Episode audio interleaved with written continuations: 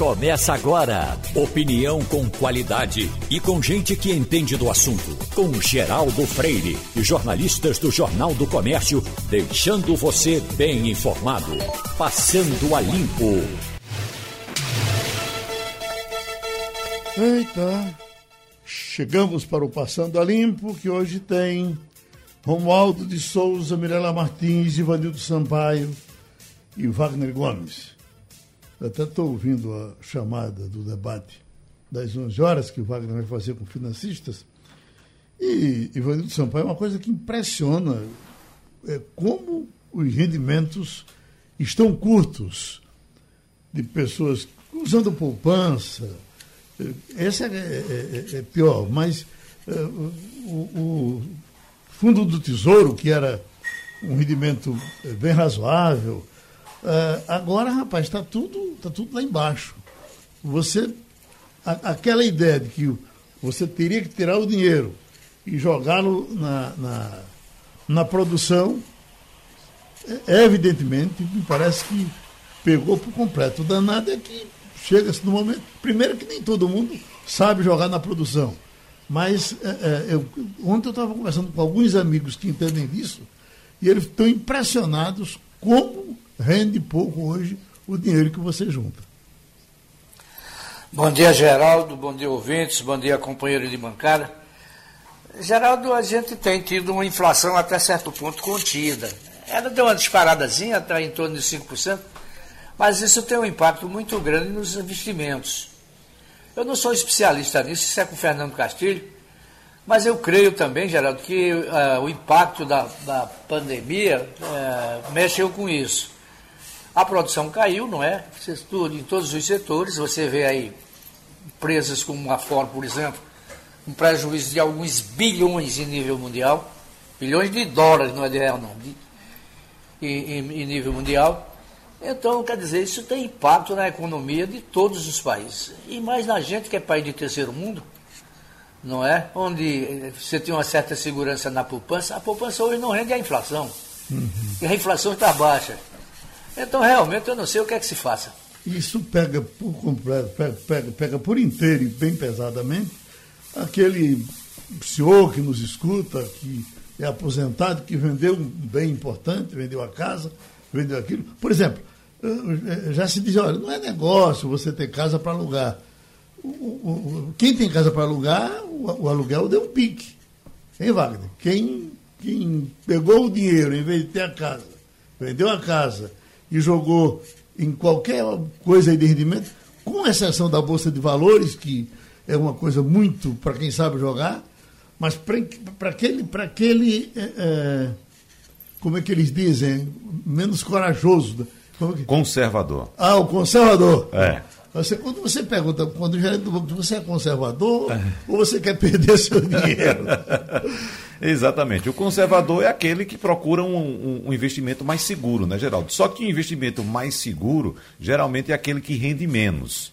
O investimento, o investimento mais arriscado, ele pode dar bons retornos, mas também, como diz o próprio nome, ele é arriscado, você pode perder também com ele. Uhum. Então a gente vai logar, jogar luz sobre todas essas dúvidas hoje no debate, focando, Geraldo, exatamente no público da terceira idade. Aquele que já está aposentado, Sim. que já fez seu dinheirinho, que tem seu dinheirinho guardado. O que fazer? Onde investir? Ou, como diz a chamada também, é melhor nessa altura da vida você pegar seu dinheiro e curtir a vida, fazer viagens, né? É, é, gastar com o que você sempre quis gastar. Bom, a gente vai discutir tudo isso.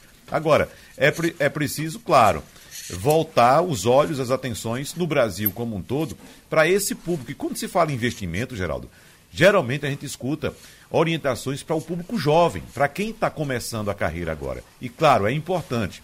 Acredito que nós não tivemos, Geraldo, na nossa juventude, orientação nesse sentido. Uhum. Né? Havia aquela orientação básica né, dos avós da gente. Guarda o dinheirinho para quando uhum. você precisar, tal, mas não a título de investimento. Veja só que quem começa a vida uh, trabalhando aos 20 anos de idade, por exemplo, se começar a fazer uma reserva de 500 reais por mês, claro, nem todo mundo pode isso, né?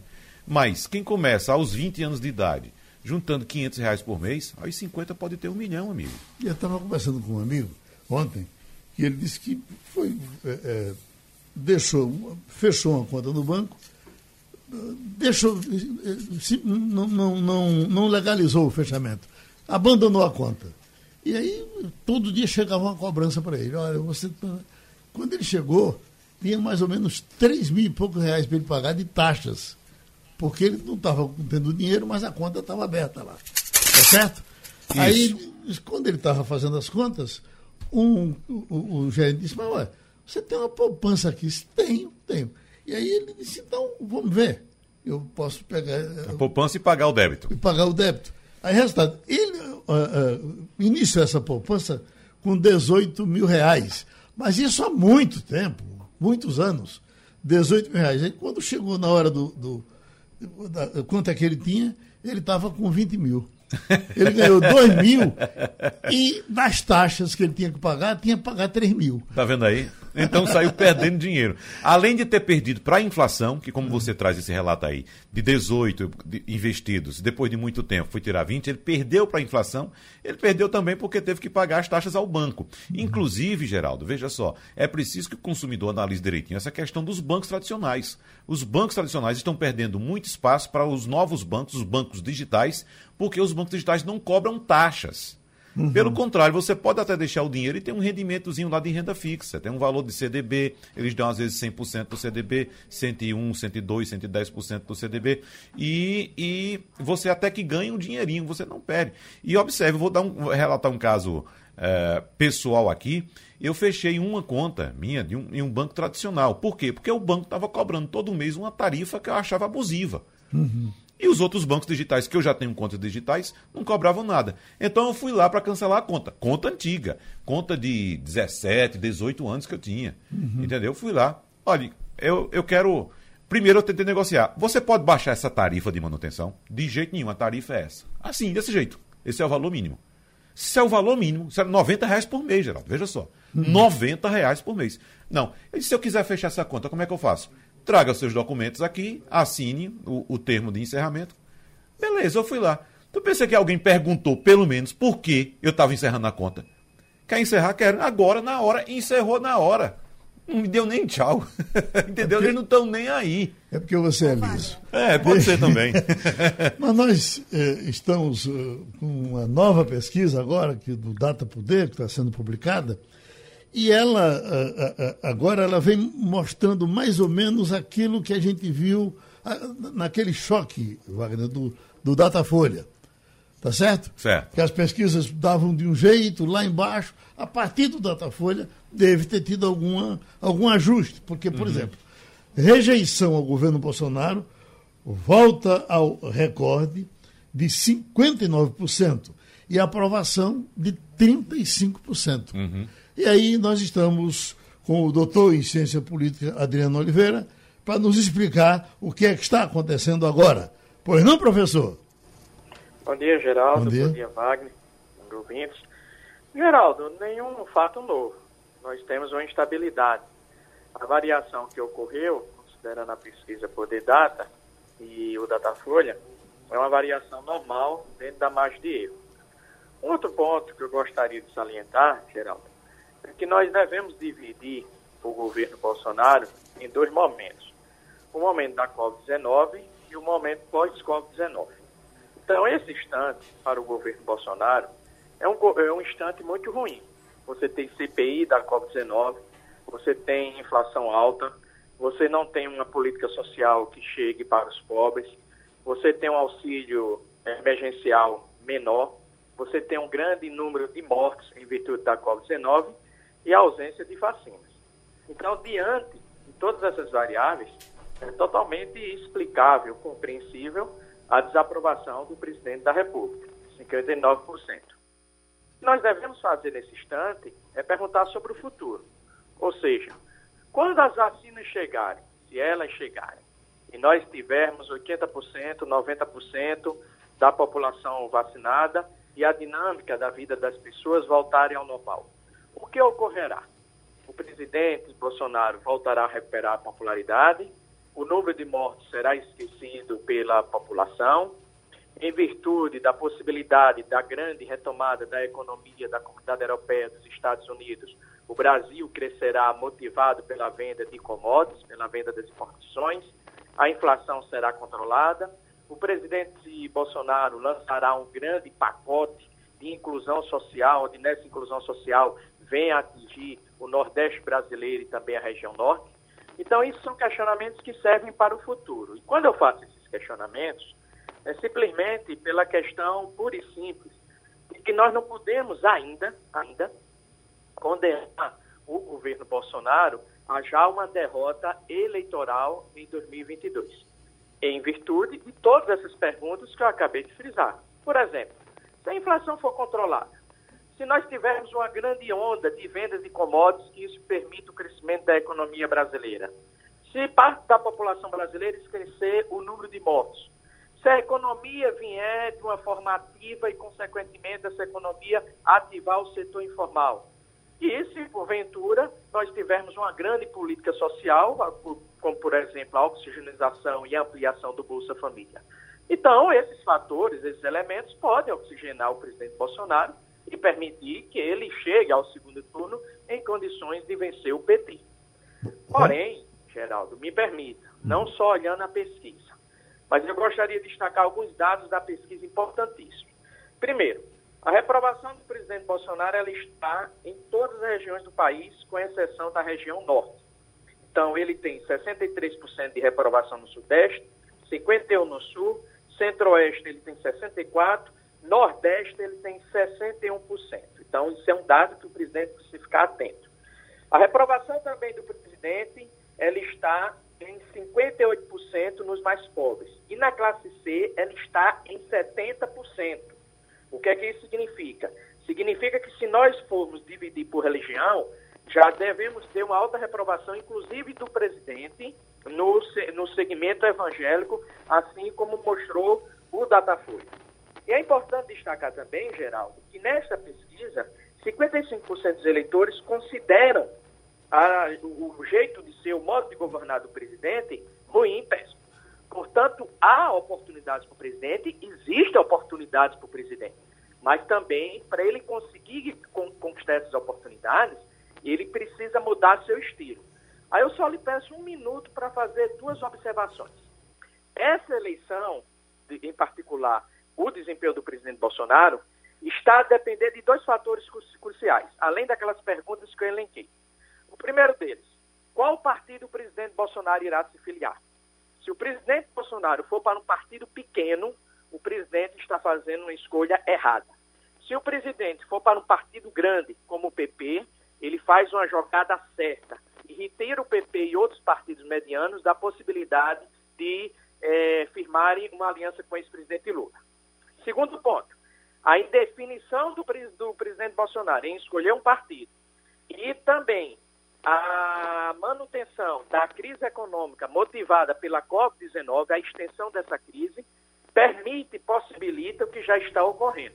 Um consenso por parte do mercado, por parte de grandes lideranças políticas, como, por exemplo, Fernando Henrique Cardoso, Michel Temer, Gilberto Kassab, em torno do presidente Lula. Se esse consenso vier a existir em 2022, o presidente Bolsonaro precisa trabalhar com o seguinte cenário: a possibilidade da vitória do Lula no primeiro turno. Romualdo de Souza. Professor, muito bom dia para o senhor. É, o Palácio do Planalto é, ontem estava definindo as viagens do presidente Jair Bolsonaro para o mês de junho. Hoje, Bolsonaro vai a São Gabriel da Cachoeira é, lá no Amazonas, e já de olho, não apenas nessa pesquisa, mas em todas as pesquisas. Eu pergunto ao senhor, se ele insistir em voltar, ou, ou, ou, melhor assim, em ir muito ao Nordeste, isso pode dar uma alavancada na popularidade dele? Esse é um ponto. E o outro ponto, professor, até qual é o tamanho do estrago da CPI nessa tentativa do presidente de sair, é, sair das cordas, como a gente diz na linguagem popular? Olha, Romualdo, você é nordestino, é de, de Pernambuco, e é daquele jornalista que só não fica em Brasília. Você anda. E aí também me permite. Eu sou daqueles cientistas políticos que ando e me permita a modesta, reconhe conheço bem a realidade do Nordeste. O povo nordestino precisa de política social Nós não vamos explicar o sucesso do PT no Nordeste, a popularidade do presidente Lula, desconsiderando política social. Não adianta o presidente Bolsonaro chegar aqui no Nordeste, dizer que está inaugurando determinada obra, se ele não tem o que mostrar. E mostrar é que a população tem a barriga cheia, é que a população possa consumir.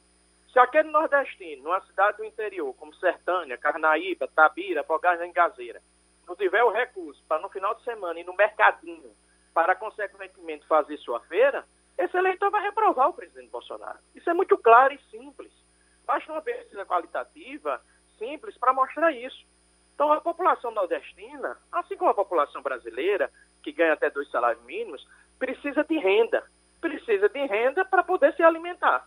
Então, enquanto o presidente Bolsonaro não expandir o Bolsa Família e não ampliar e não reforçar no que condiz ao seu valor, ele vai ter dificuldade de entrar no Nordeste. Ele não vai entrar no Nordeste com obras de infraestrutura, até porque o Estado não tem condições, não tem recursos públicos para fazer um grande amontoado de obras de infraestrutura. Então, precisa ter política social. Esse é o segredo mais simples que o presidente deve fazer para conseguir popularidade no Nordeste. É claro, nós não devemos desconsiderar que o jeito de ser do presidente Lula cativa muito dos nordestinos. Isso é um ponto. Mas política social é, um, é o principal instrumento para você conquistar o eleitor nordestino. Em segundo lugar, a CPI está tendo efeito.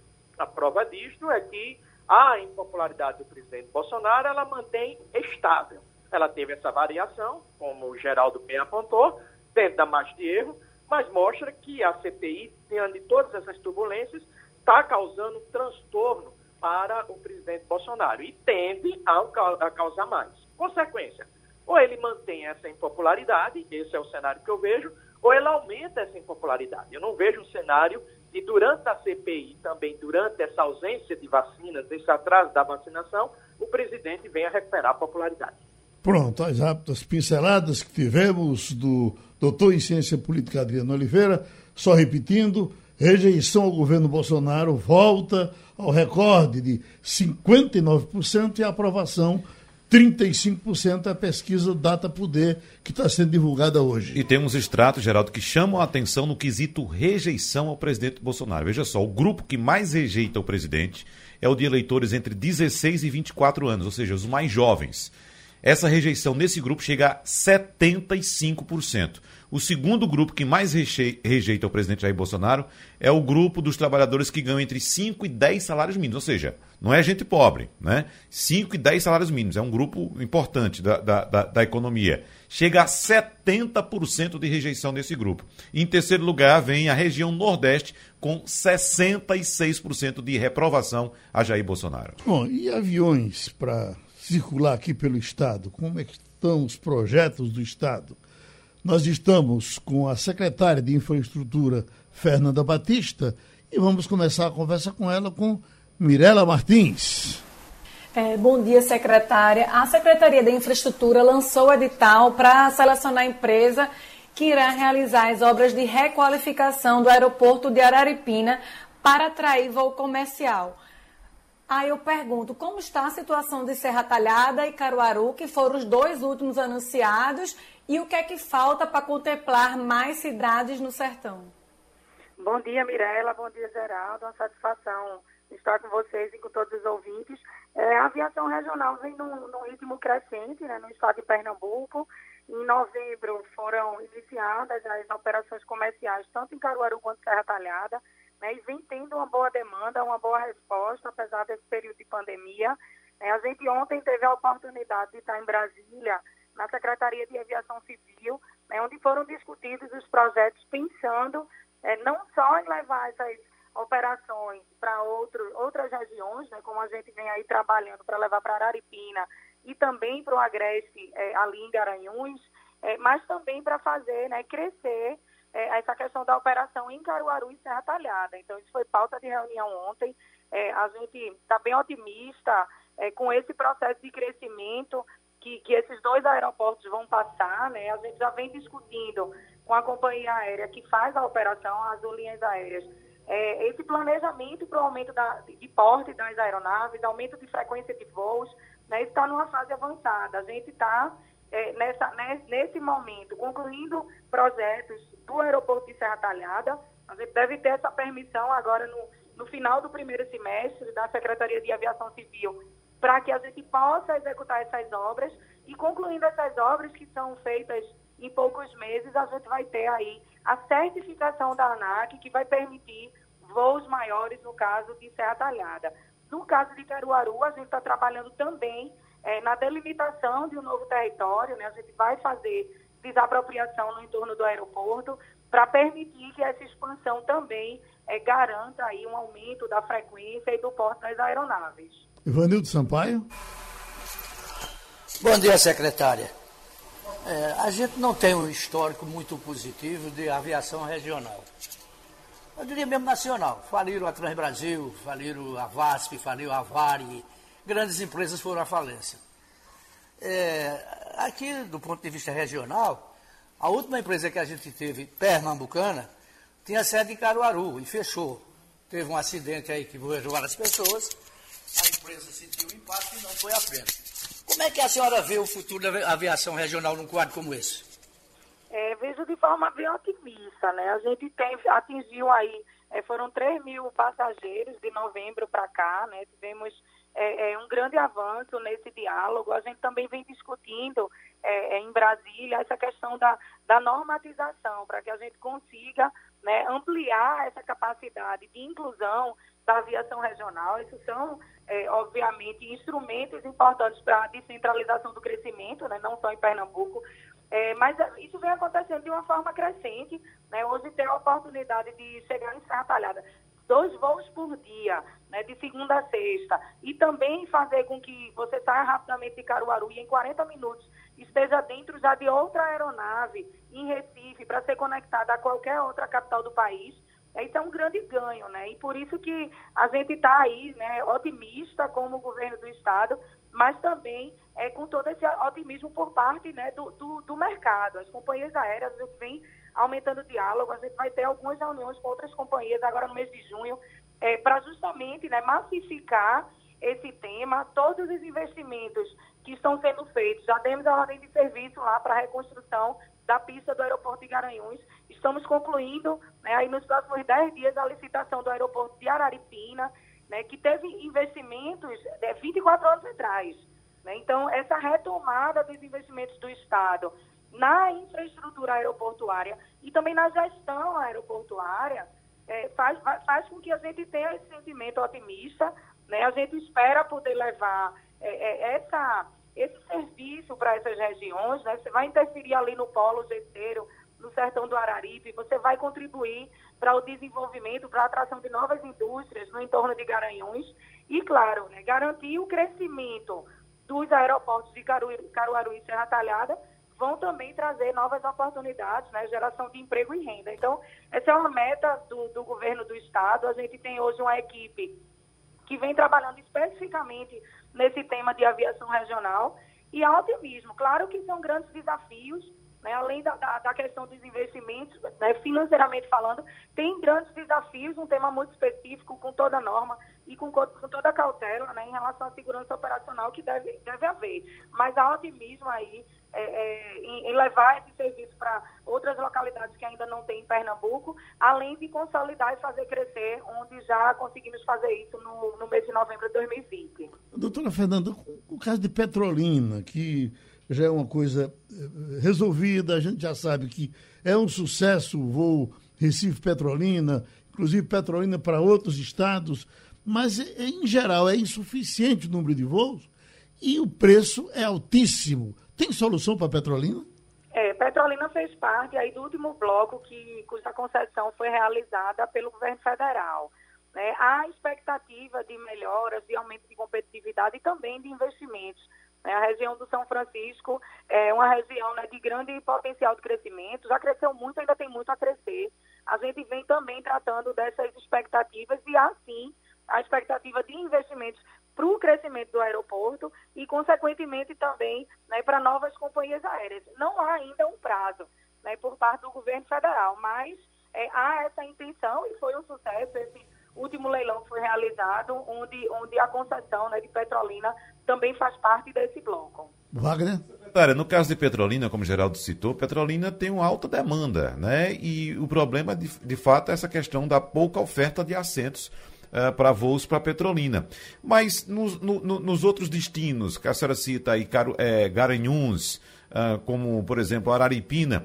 Hoje, por exemplo, a aviação regional da Azul conta com aviões Cessna Grand Caravan que tem capacidade de transporte de até nove passageiros. E há também a ideia, pelo menos a intenção, de se substituir essas aeronaves por a TR-72. São também turbohélices, mas são aviões de maior porte que, como até a própria nomenclatura chama, pode transportar até 72 passageiros. Eu pergunto, há demanda de 72 passageiros, por exemplo, diárias para destinos como Garanhuns e Araripina? É, no início das operações, né, todo o planejamento que o governo do estado vem fazendo é contando com a operação do SES, cara, Caramba. Esse, esse de nove lugares, é o que foi iniciado em Caruaru e em Serra Talhada. E para o início, né, para consolidação é, dos voos é uma tipologia é, é, interessante, né? ou seja, você consegue medir né, o interesse, claro que a, gente fez estudos, mas a, de, a, resposta da demanda no dia a dia é, é, importante. Então, no caso de Araripina e Garanhuns, a intenção é também iniciar com essa tipologia né, de aeronave que comporte até nove pessoas, com um ou dois voos por dia. Isso, isso a gente vem é, trabalhando nesse planejamento, quantos voos seriam e quais dias, quais dias seriam né? Mas é, é, é uma forma importante de incluir a aviação regional e acompanhar esse incremento de demanda né, no dia a dia. No caso de Serra Talhada e Caruaru, hoje, seis meses depois de termos é, iniciado a operação de voo comercial, a gente já tem uma sinalização né, desse comportamento de aumento de demanda.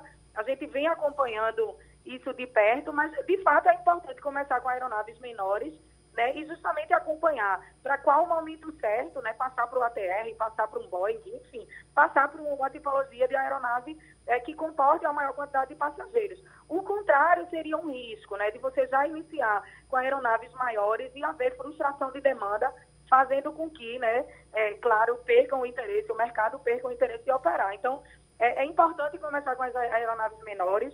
Isso vem é, trazendo um bom resultado, um bom reflexo em Caruaru e Serra Talhada, e agora é trabalhar para consolidar a demanda e expandir aí a médio prazo. Pronto, muito obrigada, doutora Fernanda Batista, que é secretária de Infraestrutura, falando de aviões em Pernambuco. Professora Temocel, ela é epidemiologista da Universidade Federal do Espírito Santo.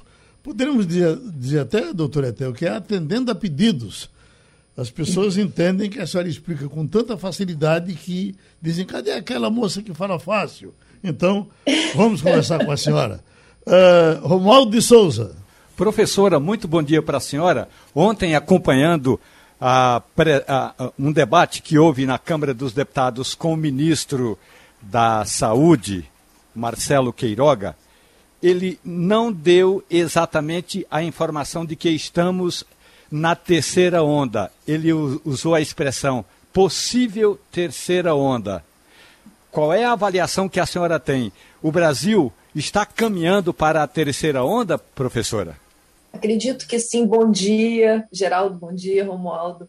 É, acredito que sim. Nós já estamos vendo alguns estados com um aumento expressivo de casos, já com uma pressão grande nos leitos, né? Porque é, é o, vamos dizer assim, a ponta do iceberg Romualdo, é, são os leitos de UTI. Porque quando nós temos os leitos muito ocupados, significa que nós temos muitas pessoas infectadas, inclusive aquelas que o serviço de saúde nem diagnosticou. Então, nós temos muitos casos subnotificados. É o grande problema do Brasil, porque a gente faz poucos testes. A gente só está fazendo os testes daquelas pessoas que vão até o serviço de saúde, porque estão sentindo alguma coisa, mas nós não fazemos aqueles testes em massa é, para pegar pessoas né, que nem estão sentindo nada, mas que estão aí infectando outras. Então, temos essa deficiência no Brasil.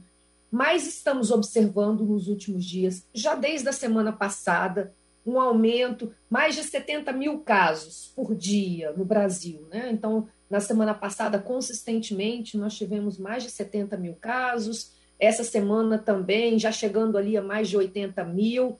Então, é muito preocupante. Isso significa que nós vamos ter muitas pessoas doentes né, na próxima semana, e um percentual importante que vai precisar de leitos de UTI. Já estamos vendo, por exemplo, é, alguns, algum, algumas cidades do Nordeste, algumas cidades, principalmente no interior ali de São Paulo, já tendo uma pressão grande, inclusive hoje algumas cidades anunciando paralisação de transporte coletivo, né? Algumas cidades no sul também já com muita pressão é, de aumento de casos e de busca por leitos de UTI, já com fila de espera. Então, nós estamos aí é, caminhando para uma terceira onda e essa terceira onda já com algumas com alguns indicativos.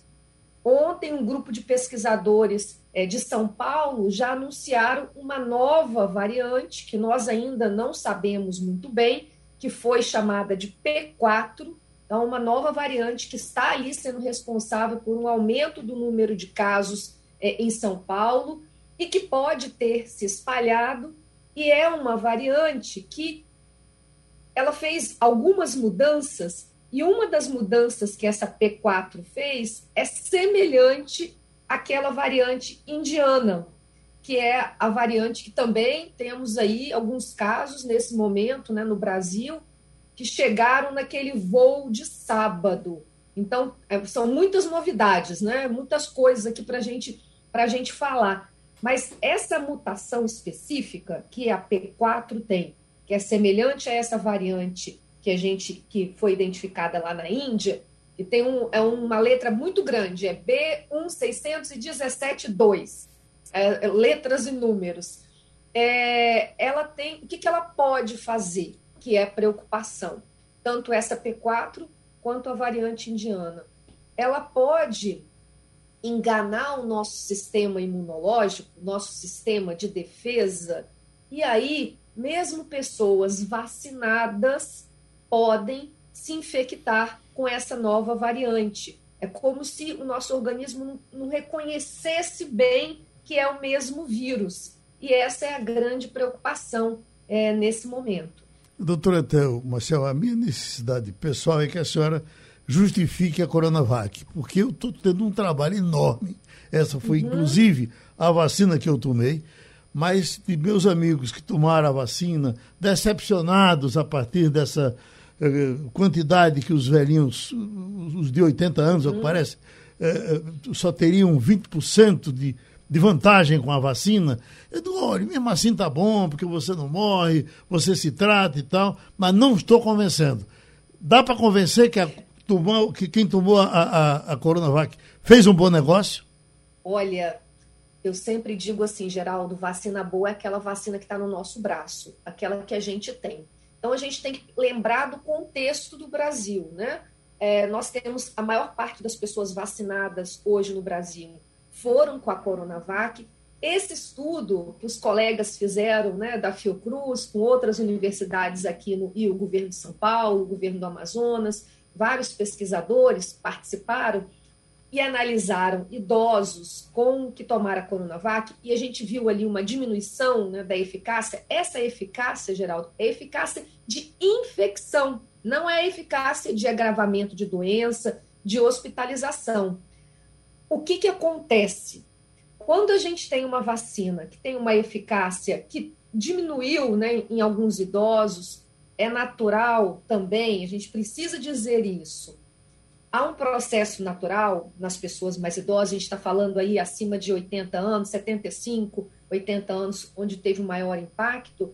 É, é natural que a nossa resposta imunológica, quando a gente envelhece, ela diminua então, qualquer vacina é assim, tá certo?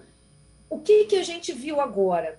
Nesse grupo específico de mais idosos, essa vacina, a pessoa pode se infectar, mas mesmo assim, adoecimento, gravidade e morte está muito diminuída. A vacina protege muito, gente. Então, assim, se a gente, nós estamos analisando agora os nossos dados de hospitalização. E a hospitalização e morte né, nessa faixa etária diminuiu, mas significativamente, muito. A gente, nós temos pouquíssimos casos que estão adoecendo é, e morrendo. Nenhuma vacina tem 100% de eficácia. O que, que acontece? Aí eu vou dar o exemplo daquela vacina da gripe, Geraldo, que a gente toma aí todo ano é uma vacina que tem uma eficácia muito semelhante à da Coronavac. No grupo de mais idosos, ela também tem, vamos dizer, uma eficácia menor. Mas a gente deixa de, de dar nos idosos? Não. Porque quando a gente controla a doença, mesmo uma vacina que tem uma eficácia menor, ela é fundamental para prevenir gravidade da doença, que em última instância é o que a gente quer, a gente quer prevenir que as pessoas tenham uma doença mais grave, que precisam de uma, de uma hospitalização, né, que, e, que, e que morram. Nós queremos impedir fundamentalmente isso. A outra coisa que nós estamos estudando e que uh, um grupo aí de pesquisadores está observando, mesmo vacinado, quando a pessoa se infecta, ela transmite menos, a transmissão é menor. Então, é importante a vacinação para que, mesmo se você se infecte, você não transmita para o outro e nem tenha doença grave. Uhum. O que a gente vai fazer agora, que eu penso que o Ministério poderia, pensar, poderia fazer, já que nós temos agora três vacinas né, no nosso calendário, é fazer um planejamento melhor. Quando a gente não tinha nada, a gente tinha que tomar o que nós tínhamos. Então, ponto número um.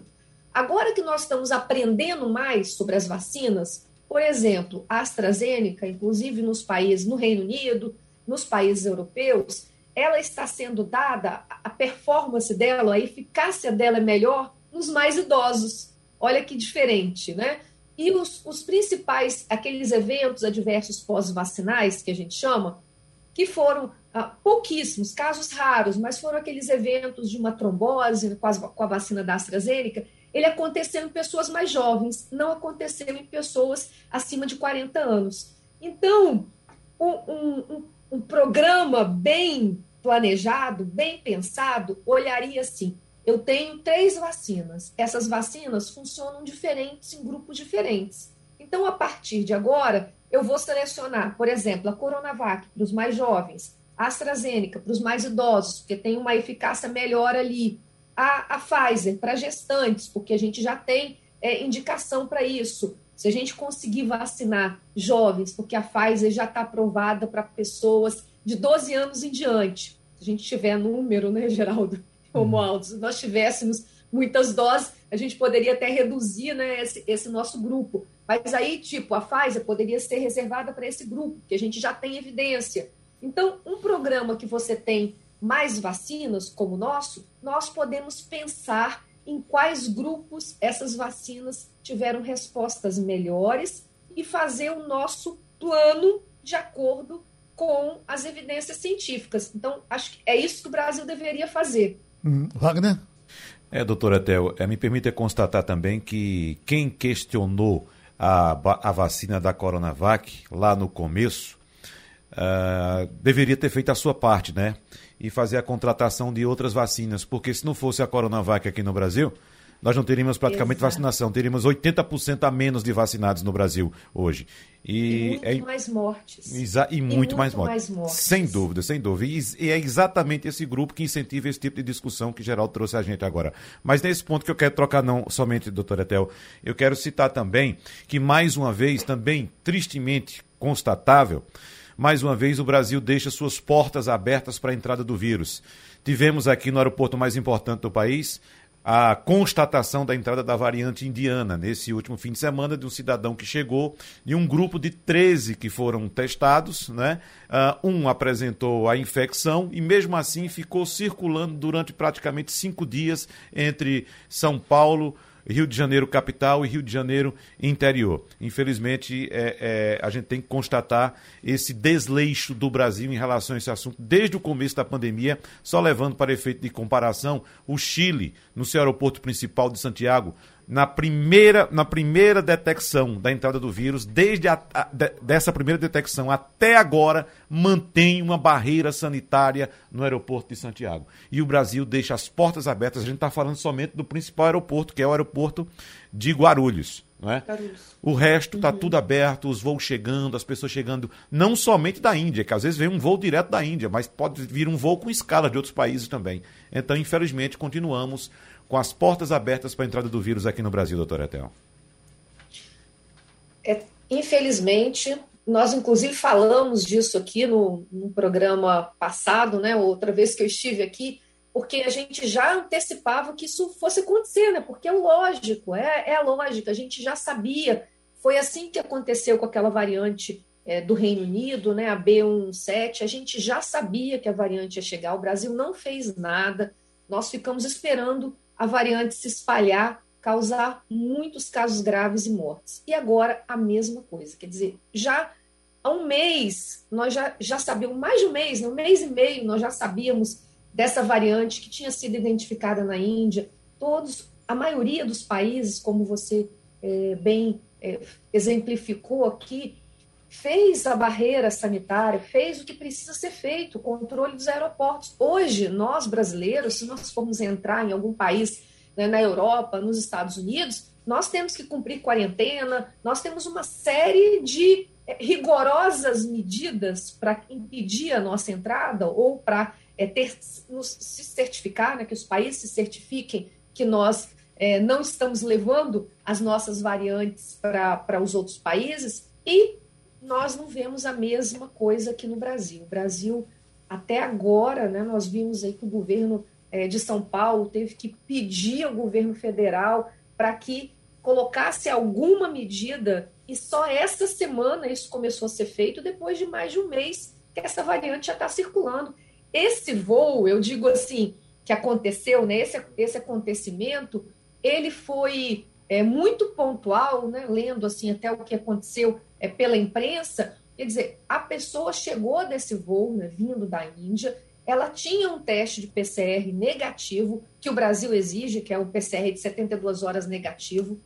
Ela já saiu do voo passando mal, ele, no caso, né, já saiu do voo passando mal. Ele resolveu procurar no aeroporto se tinha algum lugar para testar. Então, ele foi, porque ele não estava se sentindo bem, e fez o teste no aeroporto ali, é, porque ele procurou. É, é, isso que eu acho assim muito, né, muito, não tem nem palavras para dizer. É, e aí foi para, ficou no hotel é, e continuou fazendo tudo. Quer dizer, mesmo ali ele fazendo o teste, não foi colocado em isolamento, né? E ele circulou na segunda-feira, quando saiu o resultado, é que foi dado assim o, o alerta para as pessoas que estavam no mesmo voo que ele, a Anvisa avisou os estados. Quer dizer, se ele não tivesse parado lá, a gente nem saberia. Uhum. Né? E assim, é, é muito grave essa falha que nós tivemos. Quer dizer, muito provavelmente agora a variante já está circulando, que junto com essa P4 que foi identificada já em São Paulo, né? Que São Paulo é uma grande, é, por conta das nossas do nosso comércio, né, principalmente alimentação, indústria, acaba tendo um espalhamento para outros estados, é muito difícil que a gente não, não esteja já com essas variantes se espalhando. O que nos falta agora é ter essa vigilância genômica, é fazer mais testes que a gente chama de sequenciamento genético do vírus, para saber exatamente por qual variante a pessoa ficou doente. E a gente faz pouco desses testes aqui no Brasil. Professora Temocel, a Rádio Jornal Pernambuco, lhe agradecendo por mais essa contribuição aqui com o Passando a Limpo. Conexão Portugal, com Antônio Martins. Já que eu dei aqui 9h55, qual é a sua hora aí, Antônio Martins? 1h55. Pronto. Da tarde. Vamos, vamos conversar. Ivanildo Sampaio. Bom dia, Martins. A Bom gente dia. tem falado tanto de pandemia, de mortes, de internamentos, que eu gostaria de conversar com você sobre um assunto mais leve: futebol. É, veja Sim. bem, é, durante muito tempo, o futebol de, de, do Brasil, de Pernambuco também, o futebol brasileiro teve um, um impacto positivo muito grande em Portugal. Havia torcedores brasileiros treinando grandes times de Portugal, como o Otto Glória, por exemplo, que foi treinador do Benfica. Depois você teve é, Luiz Fernando Scolari, que foi treinador da seleção portuguesa. Eu pergunto a você, hoje o prestígio do futebol brasileiro ainda é, é elevado em Portugal ou a gente está por baixo como está por baixo de tantas outras coisas? Não, é o nosso futebol ainda é muito valorizado aqui. A cada dia chegam mais jogadores tentando é, é, a sorte aqui no, no, no, continente europeu e vem justamente pelos times portugueses, os times mais, mais básicos, assim, de, da, das, das, categorias mais é, de base, ou então mesmo uh, as, as ligas é, inferiores, né, tentando conquistar é, espaço aqui e, enfim, e, e, e depois ir para os, os clubes grandes como o Benfica, o Sporting, o Porto e tantos outros da primeira divisão, e depois até ir para os outros países. Né? Então há um intercâmbio muito grande. A gente viu aí o Jorge Jesus, por exemplo, que passou esse tempo no, no Brasil, no Flamengo, mas também há técnicos aqui, jogadores aqui. Então o nosso futebol ainda é muito prestigiado pelos portugueses. Mirela Martins. Martins, é um prazer falar com você. É, me chamou a atenção uma matéria que eu li no Globo falando que Portugal busca mão de obra brasileira para serviços digitais. Houve uma época que os dentistas brasileiros eram muito disputados, mas hoje não mais. Fora a área de TI, quais seriam os maiores destaques para os brasileiros que sonham em migrar e trabalhar em Portugal? Oi, Mirella, bom dia. Prazer também falar contigo. Veja, é, é uma questão de mercado, né, de, de, de, necessidade do mercado, é a lei do mercado mesmo que impera nessas horas, né? E o que, que aconteceu? Nos anos 90 você tinha aí uma, um, um, teve aquela invasão dos dentistas brasileiros e havia uma equivalência né, do diploma da formação no Brasil e em Portugal e isso gerou uma, um grande, uma grande celeuma entre os portugueses, entre os dentistas portugueses e dentistas brasileiros. Isso acabou, agora não existe mais isso, eles conseguiram fazer com que essa equivalência fosse revogada, mas ainda assim há um grande número de, de dentistas brasileiros que vêm para cá e que precisam obviamente passar por um agora sim por uma, uma série de, de é, é, como é que se diz por processos burocráticos né, para revalidar su, o seu diploma o problema é que está saturado o, o, mercado de dentista aqui. É, a, a, Organização Mundial de Saúde recomenda um dentista para cada 2 mil habitantes, aqui se tem um dentista para cada 800 e poucos, 840 habitantes. Então, o que está acontecendo é que os dentistas vêm para cá, porque fogem, estão fugindo do Brasil por uma série de razões, questão da violência, questão política, enfim, a própria crise, chega aqui, não encontra mercado e depois utiliza essa, essa autorização para trabalhar é, em Portugal e no continente europeu para ir para outros lugares. Por outro lado, com a, a pandemia, houve uma necessidade muito grande de serviços digitais. Né? Muita gente foi passou a trabalhar em home office, os programas tiveram que, os programas de computação tiveram que se adaptar a essa nova realidade, né? entregar a solução para as pessoas que precisavam trabalhar de casa, que precisavam fazer coisas é, no, no, no mundo online, não só trabalho, mas também consumir, enfim. Então, Portugal já vinha sendo aí um hub de serviços nessa área, né, de, de, de, de outsourcing, de terceirização nessa área, e não consegue dar conta da quantidade de, de, de engenheiros de software, de web designers, de, enfim, de pessoas que trabalham nessa área, porque formam por volta de 2 mil engenheiros por ano, mas aqui a necessidade são de 20, 20 15 mil engenheiros. Então, muita gente está sendo contratada no Brasil Existe ainda entraves burocráticos para que essas pessoas venham para cá. Existe também essa questão do voo, que os voos estão, estão é, na maior parte das vezes, é, limitados por conta da questão da Covid, né? e as pessoas começam a trabalhar em home office, às vezes do Brasil, trabalhando aqui. Lembrando que ainda é burocrático o processo, passa-se de três meses a nove meses para você realmente ter todo o processo garantido e conseguir trabalhar aqui na área digital. Wagner Gomes. Antônio Martins, o verão europeu está chegando e, como sabemos, Antônio, Portugal é um destino bastante procurado pelos europeus para aproveitar os dias mais quentes. Mas quais são os cuidados que o país está tomando? Eu falei agora há pouco com o doutor Etel Maciel a respeito das portas abertas do Brasil para a entrada do vírus. Não há nenhuma fiscalização, não há barreira sanitária aqui no Brasil para a entrada dos, dos viajantes, dos turistas que chegam por aqui. Enfim, mas Portugal, com a questão aí da vacinação, aumento de casos de Covid-19, qual a preocupação do país com a chegada desse verão, hein, Martins? Olha, é um, um, um, por um lado é preocupação, por outro lado também é esperança do ponto de vista econômico. Né? Portugal depende muito desse, desse turismo.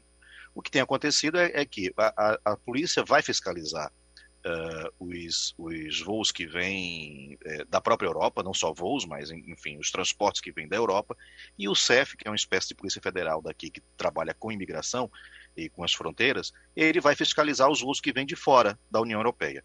Se, por um acaso, foi encontrado alguém que estava sem a vacina, sem a certificado de vacina, é, ou sem aquelas situações em que pode viajar, como por exemplo ter tido Covid, enfim, essa, a companhia aérea vai ser multada em é, 500 euros por pessoa, né, que foi pega nessa situação. Então há uma fiscalização, há também a questão de é, na praia ter que usar máscara, tem a, a, a, o distanciamento mínimo entre toalhas, por exemplo, se for estender toalha na, na praia, você vai ter tem que ter um, metro e meio, pelo menos, de distância entre outras, entre outra, entre uma toalha e outra.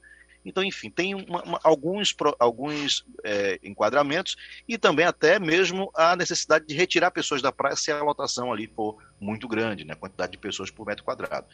É, há, sim, essa questão. Agora, o problema é o seguinte, é que as pessoas também fazem todo tipo de coisa para tentar burlar. Né? Eu vi na Noruega, por exemplo, que os jovens estão pagando de 10 a 20 euros para se contaminar com Covid, porque o país, a Noruega, é, criou um certificado para que as pessoas possam viajar e quem for vacinado ou quem já tiver tido a Covid pode viajar. Então os jovens estão se infectando deliberadamente né, para é, poder usufruir das férias. Então é, é, é muito complicado, né, porque enquanto o, o, as autoridades tentam limitar de uma forma, aí vem uma outra comportamento aí que, enfim, escolhamba tudo. É negócio de doido mesmo esse, né? Agora tem Givaldo aqui, que é do Curado, e quer fazer uma pergunta para você, porque ele diz: sou motorista de aplicativo, rodo toda a região metropolitana, estou impressionado com os preços dos combustíveis e estou passando para vocês o que eu encontrei de mais barato. Queria que Martins comparasse. Ele diz: gasolina, a mais barata que ele encontrou foi, uh, foi em Afogados, 5,42 o litro. Etanol, 4,50 o litro. Diesel, 4,16. Se comparar Brasil com Portugal, como é que essa coisa é? Vamos ver aqui, viu? Porque eu não tenho carro, geralmente não vejo. Mas assim, o litro está custando Uh, vamos, uh, desculpa aí. É, é, coisa de um euro, do máximo, um euro e pouco, que chega basicamente o, o preço daí, né? 1,44 a gasolina em Lisboa, né? Mas as, o gasóleo, que é o óleo diesel, está 1,069 euros. Então vamos botar aí uns 5 uns cinco reais e pouco, né, 6 reais. Uhum. A gasolina vai para um pouco mais do que isso, porque são, é 1,44, então multiplicado por, por 6, 6,45. Né, dá, dá, dá um, um, valor aí é, é, é, razoável, né, de o que? 8 euros, 8 reais, enfim. É caro. Dá, é no, dá 9,29. É, é tanto que muitos, muitos, muitos portugueses vão para, aí, que moram na, na fronteira com a Espanha, é, vão para a Espanha abastecer porque ela é mais barato do que aqui em Portugal. Uhum. Romualdo? Martins, boa tarde para você. Eu queria voltar à questão do futebol. Se eu conseguisse hoje o, uh, o convite para participar da final da Champions League, o que é que eu teria de apresentar no aeroporto? Sabe por que eu estou te perguntando? Porque, mais uma vez, eu tenho profissionais que foram trabalharam comigo ou que foram colegas meus aqui no Brasil, que estão encontrando uma dificuldade que é para quando chega no aeroporto em Portugal, Martins, ter de passar um tempo numa quarentena. É isso mesmo? Tem todo mundo está tá ficando na quarentena se sair do Brasil? Se, se sair do Brasil, sim. Né? É, a questão do, você falou do futebol. Temos hoje a final, tem, temos agora neste sábado a final da, da, da Liga dos Campeões com dois times ingleses. Os ingleses, obviamente, não vão passar por essa quarentena porque é um voo interno. Quer dizer, tem o Brexit, né? O, a União Europeia saiu, ou melhor, o, o, o, Reino Unido saiu da União Europeia, mas, enfim, está ainda, isso ainda está um pouco indefinida essa situação de, em relação à Covid, né? Então eles podem entrar, eles podem participar. Agora, quem vem do Brasil, o Brasil tá no, no, no, é um país que está é considerado na lista negra aqui da, da, da, da para entrada pra, em relação à Covid, então vai ter que passar por quarentena. Uhum. Jornalista Antônio Martins, a nossa conexão com Portugal está terminando agora, para recomeçar depois, e nós estamos, para concluir aqui o nosso Passando a Limpo, com uma pergunta só para fazer ao economista Sandro Prado, já que o nosso tempo está correndo muito. Porque, é, doutor Sandro Prado, o ministro Paulo Guedes disse ontem que pra, uh, quer acelerar as privatizações e quer pegar esse dinheiro das, das privatizações e dar ao povo brasileiro. E, isso é bom ou ruim? Bom dia. Veja, é, na verdade, esse discurso que ele fez, ele foi um discurso bastante jocoso, né? Ele dizendo que tal se eu pegar 20% do dinheiro das privatizações e jogar para os mais pobres? Uhum. Foi essa a fala do nosso ministro da Economia, Paulo Guedes.